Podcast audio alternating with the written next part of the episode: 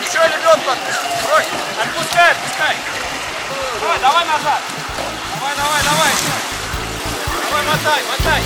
Мотай, мотай. Экстремальный автомобильный спорт.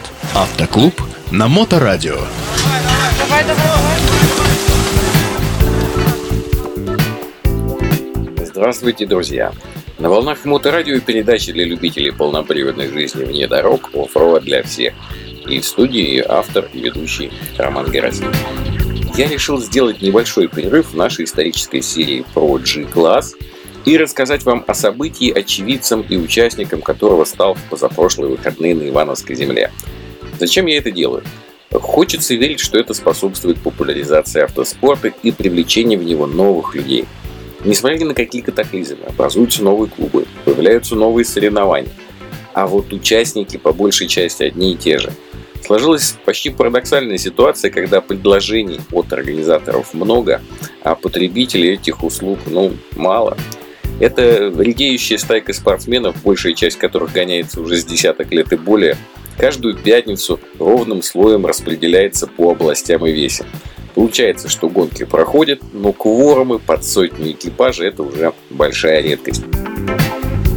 А ведь я еще помню соревнований по 200 и по 300 машин, а уж 100 это была норма. Вот и сейчас хочется рассказать тем, кто еще не участвовал ни разу, но внедорожник есть, как же здорово участвовать в полноценном, настоящем соревновании. Это вам не синей покатушкой на речку. Тут появляется азарт, растет мастерство и видны новые вершины, на которые непременно хочется скарабкаться. Ну, давайте уже к теме нашего выпуска.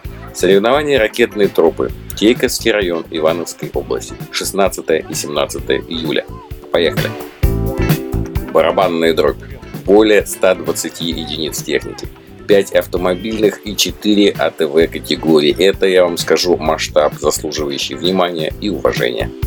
Более того, в рамках мероприятия прошли первый этап чемпионата Ивановской области по трофи-рейдам.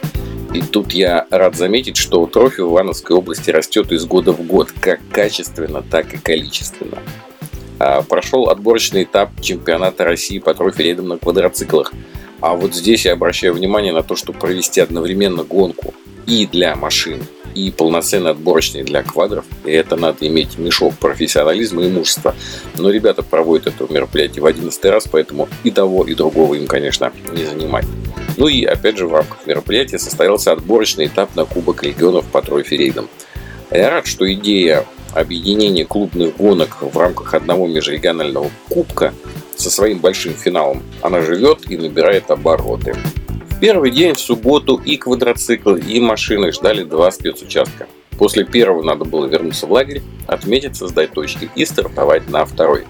Всего на эти движения регламентом было отведено около 12 часов зачетного времени. Погоды стояли наиболее подходящие. В меру тепло, без дождей – Э, приходила какая-то одна тучка, но ее изгнали, чтобы не мешало спортсменам. Большой зрелищный старт в заболоченную низину возле лагеря в этом году ожидал только квадроциклы. Впрочем, и их одних хватило на то, чтобы многочисленные зрители и болельщики сполна вкусили лютого внедорожного месива. Ну а далее все распределились по трассе, и мне с камерой в руках и верхом на пресс-каре оставалось только рассчитывать на операторскую удачу и ловить участников на большом квадрате соревнования. И надо сказать, в этот раз повезло. Вообще далеко не все гонки проходят одинаково успешно в смысле количества отснятого материала. Но в этот раз клевало как никогда. Куда ни приедем, попадаем на качественное рубище. Штурмана ползают по грудь в болоте, лебедки визжат, двигатели пулькают выхлопными трубами под водой. Ну это ли не праздник? Кстати, а вы знаете, почему соревнования в 11 лет проходят под названием «Ракетные тропы»? А легенда такова. А, в этой местности расположены ракетные части стратегического назначения и поговаривают, поговаривают, что нет-нет, да можно мельком увидеть на лесной дорожке тень комплекса Яр или Тополь. К вечеру уставшие и довольные экипажи стягивались на финиш лагеря. Много эмоций, много впечатлений.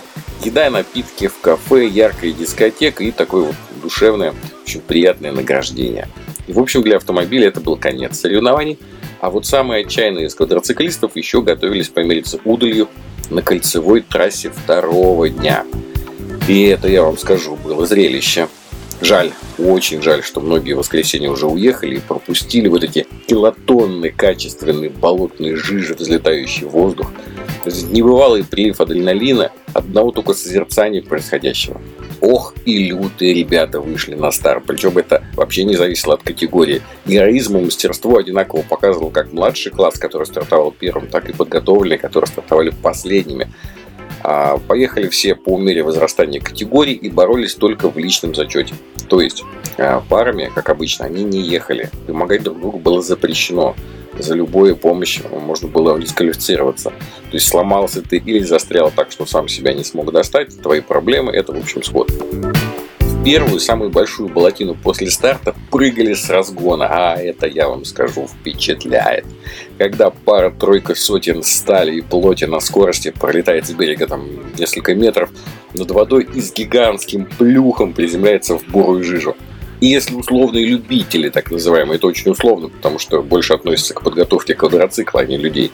И вот если условные любители проезжали за час несколько кругов с парой-тройкой засадных мест – то по мере прохождения трассы вот эти кучи квадроциклов, третья спортивная категория уже ехала по дороге, огражденной ленточками, ну, где-то процентов на 60, состоящей из такой качественной, взбитой черняги, по которой очень трудно ехалось. Местами, конечно, приходилось ребятам вытягивать себя на лебедкой. В общем, порадовали. Порадовали собратья-квадроциклисты роскошной адреналиновой гонкой. Ну а в завершении второго дня прошло отдельное награждение, и на этом 11-е ракетные тропы закрылись. Закрылись для того, чтобы открыться через год в том же Кейковском районе Ивановской области. Зачем я все это рассказал? А для того, чтобы у вас был год на подготовку, на то, чтобы вы приехали в следующий раз на своей любой полноприводной машине или абсолютно любом квадроцикле, приняли участие и с гордостью, потом, как я, рассказывали, я прошел ракетные тропы. А на сегодня у меня все. Вы слушали передачу «Оффроуд для всех» на волнах Моторадио онлайн. И с вами был ее автор и ведущий Роман Герасимов. До новых встреч в эфире. А, да, вы это, уже такой грязный, смотри, весь мокрый. Практики без здоровья. Автоклуб на Моторадио.